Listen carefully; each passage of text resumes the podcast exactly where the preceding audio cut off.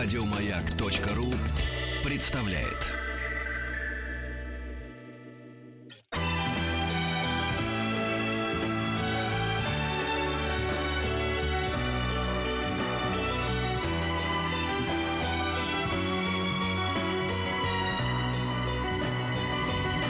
Спутник кинозрителя. Да. Тебя внимательно слушаем, Антон. Нет, это Я это смотрю, должно где... Нет, я... объявление делать. э, Я смотрю, мой убийца в каких кинотеатрах идет, и Я поняла, тоже. что от меня вообще это все далеко. Черт побери. Территори- Она имеет в виду территориально. Территориально. Да, так вот объявление, что мы, собственно, говорим про классиков э, отечественного мирового кинематографа в этой нашей исторической рубрике. И сегодня дошла очередь до прекрасной, по счастью, нашей современницы э, Киры Муратовой.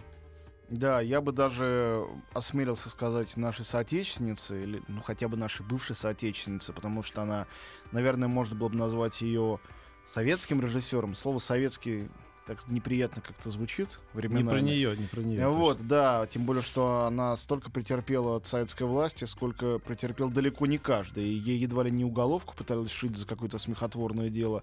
Фильмы ее клали на полку, и вообще было столько всякой гадости вокруг этого. Увольняли с одной студии, с другой студии, были огромные периоды простоя. Один из фильмов так исковеркали, что она просто сняла свое имя с титров, что очень было не принято в СССР. Такого практически никто и не делал. Вот, э, ну, Кира Георгиевна выстояла, и мне хочется назвать ее все равно русским режиссером, пусть она мне это простит, при том, что она, конечно, украинский режиссер, она жительница Одессы, гражданка Украины, но она э, по образованию русский филолог, она закончила филфак МГУ, и все ее фильмы сняты по-русски, и для меня это, ну, и большая часть этих фильмов все-таки сделана еще в СССР, для меня это а может не больше, а где-то половина.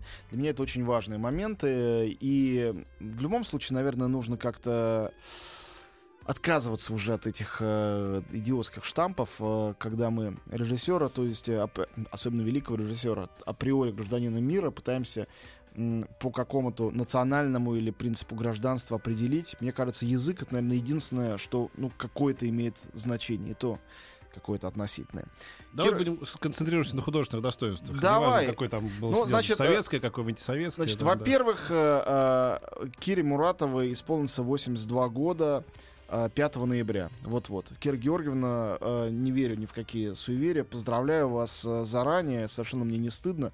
Мне кажется, что э, каждый э, следующий год вашей жизни это радость для нас всех, хотя и бесконечная печаль, что после 2012 года ничего нового вы не снимали.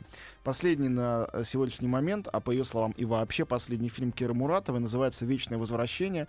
Сделан он, получается, уже 4 года назад. И, на мой взгляд, это изысканнейший, чудесный фильм.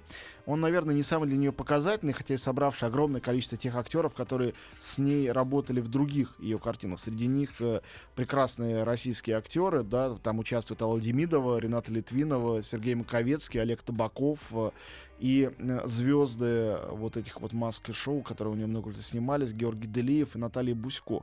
Вот. э, э, Совершенно э, прекрасная картина, очень легкая, очень забавная э, и при этом совершенно экспериментальная. И вообще странная особенность Киры Муратовой, наверное, ее вместе с Александром Сакуровым и Алексеем Германом покойным можно назвать, вот, наверное, это трое самых важных э, вышедших из СССР э, режиссеров авторского кино, которые существовали на нашем пространстве уже после отъезда, а потом и ухода из жизни Андрея Тарковского. Вот, и, ну, среди них там проводить какие-то иерархии уже увольте, это, наверное, просто невозможно. Вот, но э, совершенно точно, что из всех троих самым упоительным чувством юмора обладала всегда именно Кира Муратова. И то, что э, в ее фильмах контрасты были самыми сногсшибательными. Контрасты очень низкого и э, невероятно возвышенного, поэтичного и э, приземленного, совершенно экспериментального и абсолютно понятного. Э, вот э, некоторые ее фильмы в этом отношении, они ну, просто шокируют. Мне кажется, это ощущение было уже у людей, смотревших, э, ну, это, это было уже, представьте себе, полвека назад. Ее дебютный фильм «Короткие встречи», это 67 год. Э, картина, где, между прочим, наверное, одну из своих лучших ролей э, сыграл Владимир Высоцкий. И фильм, где дебютировала и с которого началась Нина Русланова, которая с тех пор снималась очень много у Муратовой, но, мне кажется, нигде не сыграла так потрясающе, как в «Коротких встречах». И, наконец, э, с, куда написал музыку недавно погибший, недавно умерший Олег Каравайчук, э, который снимал э, Геннадий Корюк, замечательнейший оператор, который, опять же, на протяжении всей жизни Муратова и снимал. И где сама Кира Муратова, как она сама объясняла, абсолютно из безвыходности а, сыграла, собственно говоря, райкомовского работника Валентину Ивановну главную роль, одну из трех главных ролей. Она вообще не актриса, она объясняла, как ей это не нравится, и она абсолютно потрясающе сыграла. То есть э, одна эта роль ее еще и, э, еще и заставляет нас назвать ее э, выдающейся актрисой. Хотя, повторяю, это как бы вообще не по ее части. Следующий фильм 71 года это были «Долгие проводы». Тоже фильм события. И это э, лучше, наверное, роль Зинаиды Шарко. Ничего лучше я не видел. Невероятно пронзительная картина о взаимоотношениях матери и ее э, взрослеющего сына. И вот это ну, я ду- думаю, что почти каждый в жизни видел в своей семье или в соседней семье вот эти вот э, взаимоотношения всегда очень особенные, всегда а, отдающие какой-то болезненностью матери и сына, когда он превращается в мужчину. Мне кажется, никому в кино не удавалось так это показать, как это совершенно невероятно, опять же, при помощи того же самого э, Крюка и того же самого Коровычука, э, того же оператора, того же композитора, сделала Кира Муратова. И это фильм, который э, лег на полку и который, конечно, ну, очень долгое время э, не мог добраться до... А почему? По каким а, причинам? Лег Я этот, на эту э, тему разговаривал с Германом, он говорил, что он приходил лично а, к Ермашу, главе Госкино, и говорил, ну почему, ну ладно, у меня какую-то карамолу нашли там в проверке на дорогу, ну Мгм. что у Киры Муратовой, да. она же чистейшая прелесть и чистейший образец. Но а, объяснение расхожее то, что она была слишком не советской, слишком другой э, в каждой своей детали, что э, чиновники просто и боялись, и раздражались, и не знали, как на это реагировать. И это незнание приводило в результате, по сути дела, к запрету картины. Это невероятно трагическая история абсолютно выдающегося фильма, который не был увиден достаточным количеством людей. И у следующего фильма он как бы притворялся советским производственным романом. Женщина и двое мужчин на такой социалистической стройке. Фильм «Познавая белый свет» 80-го года. Э, гениальная роль Нины Руслановой, центральная. И Сергей Попов, э, артист, который много лет он снимался у Киры Муратовой. И, я считаю, просто лучшая роль Алекс- Алексея Жаркова. Вот сейчас Жарков, когда ушел из жизни, много вспоминали, и все вспоминали какие-то эпизоды. В «Познавая белый свет» у него центральная роль. Совершенно потрясающая. И вот это такое советское, антисоветское, не советское, э, какое всегда было ей свойственно, и которое никто другой не умел. А, Фильм «Среди серых камней» — это экранизация, на секундочку, «Детей подземелья», а, значит, Короленко. И то, и по повести Короленко в дурном обществе значится. Между прочим, в главной роли Снеслав Говорухин. Тот самый фильм, где режиссером в титрах значится Иван Сидоров. А, Вот, а, потому что Кира Муратова не согласилась а, с тем, значит, что ей навязывали, как этот фильм переделывали и что с этим делали. Вот. Ужасная история, и в то же время, конечно, знак э, редкостной э, силы характера и, ну, просто человеческой уверенности в том художественном, что она делает, в важности этого. Э, То, что отразилось даже в заголовке следующего фильма по Сомерсету Моему, который вышел в 87 году в перестройку, фильм «Перемена участи». И 89-й год славы Киры Муратовой, выход астенического синдрома. Если вы ничего не видели Муратовой, не знаете, кто она такая, что это за режиссер, попробуйте начать с астенического синдрома. А, это невероятная картина, а это просто целый космос, а не фильм. Среди всего прочего, это первый российский, советский, ну тогда он был еще советский, 89 год, фильм, где прозвучала матерная лексика. Один из первых, где была обнаженная натура. Начало этого фильма гениально, и для всего русского кино э, это должен быть, да и не только русского, просто образец. Э, маленький спойлер. Первые примерно полчаса фильма мы видим очень заунывную, невероятно красиво снятую э, историю женщины, потерявшей, видимо, мужа, как она идет с кладбища, как она страдает, черно- А, черно-белое все, да, да. Потом фильм вдруг кончается. Через полчаса идут финальные титры, в зале зажигается свет, фильм становится цветным, оказывается, был фильм в фильме. Мгм. И мы видим, как на сцену выходит какой-то ведущий вместе с актрисой, игравшей главную роль. Ну вот, теперь мы с вами, говорит он зала, поговорим о сложном кино, о кино Муратова, Сакурова, Германа. А под это все публика толпой выходит из зала. И в проходу говорят, ну вот, я после работы и так устал, а мне грустное кино показывают. И они выходят, выходят, выходят, и все выходят. Остается в зале только какой-то взвод солдат, туда приведенных, непонятно зачем, которым громко командуют встать, выйти, они все тоже выходят. И остается последний зритель, единственный, потому что он спит. И это главный герой фильма, который везде засыпает от стресса, от встречи с реальностью.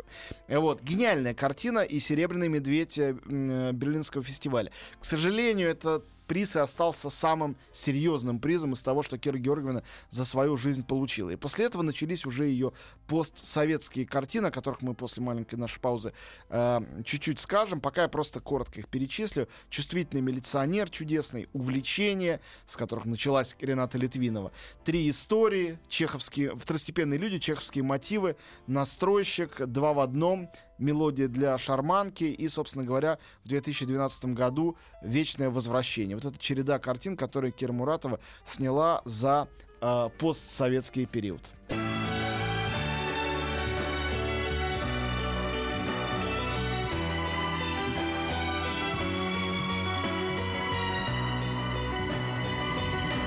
Спутник кинозрителя.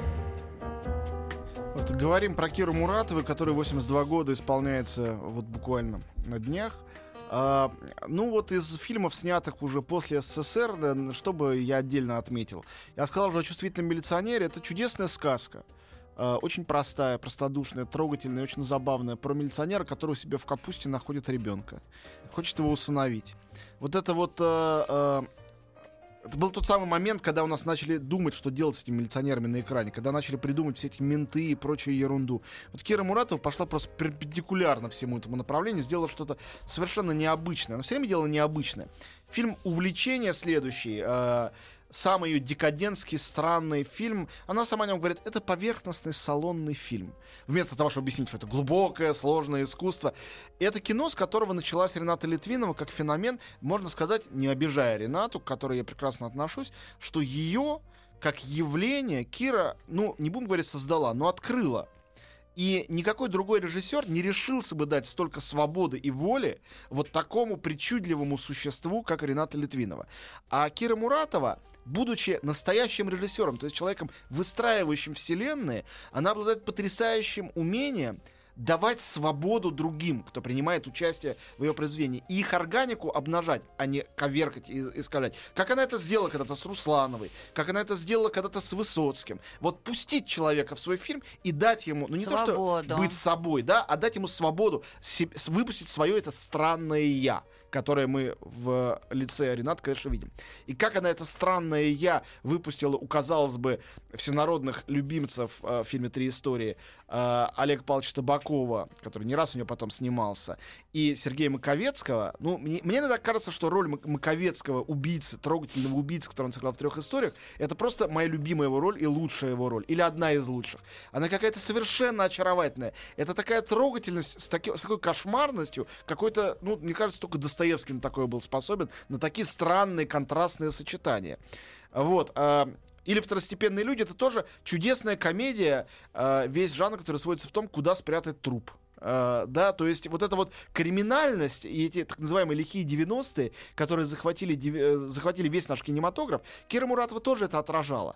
Но так трогательно, так нежно, с такой любовью, с таким а, чудесным юмором, что а, по отношению к ней, по-моему, слово чернуха, этот лже-термин абсолютный, мне кажется, никогда не применялся, потому что никому это в голову не приходило. Она слишком, с другой стороны, ко всему это подходит.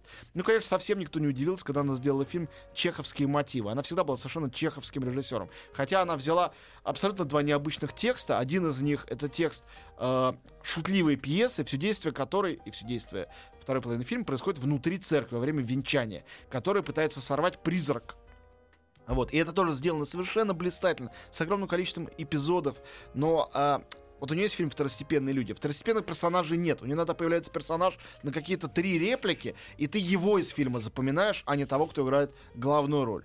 Ну и, безусловно, лучшую свою позднюю роль за всю свою огромную, насыщенную, богатейшую карьеру именно у Киры Муратовой сыграла Алла Демидова в фильме «Настройщик». Я думаю, что э, вот в возрасте эта великая актриса ничего сопоставимого по масштабу не играла. И здесь окруженная Там же тоже и Литвинова, там тоже Литвинова и тоже Нина Русланова. Я вот никогда не забуду эту сцену, когда Литвинова в костюме смерти с, кос- с косой стучится в дверь. Это так просто и так гениально придумано. Вот в этом нет никакого выпендрежа. Это совершенно естественно и в то же время образно. Вот. А фильм «Два в одном», я думаю, что, э, ну, это вообще блестящий фильм, как все ее фильмы, но запомнится в том числе тем, что, конечно, Богдан Ступка, тоже, увы, покойный, сыграл тут совершенно упои- упоительную роль эротомана, который там гоняется за женщинами. Новелла называется «Женщина жизни», и он в этом качестве тоже совершенно великолепен. В общем, Кира Георгиевна, долгих вам лет жизни, и э, я продолжаю надеяться, что вы вернетесь и снимете нам еще один фильм, ну хотя бы маленький. Спасибо тебе, Антон. До Долин. следующей недели.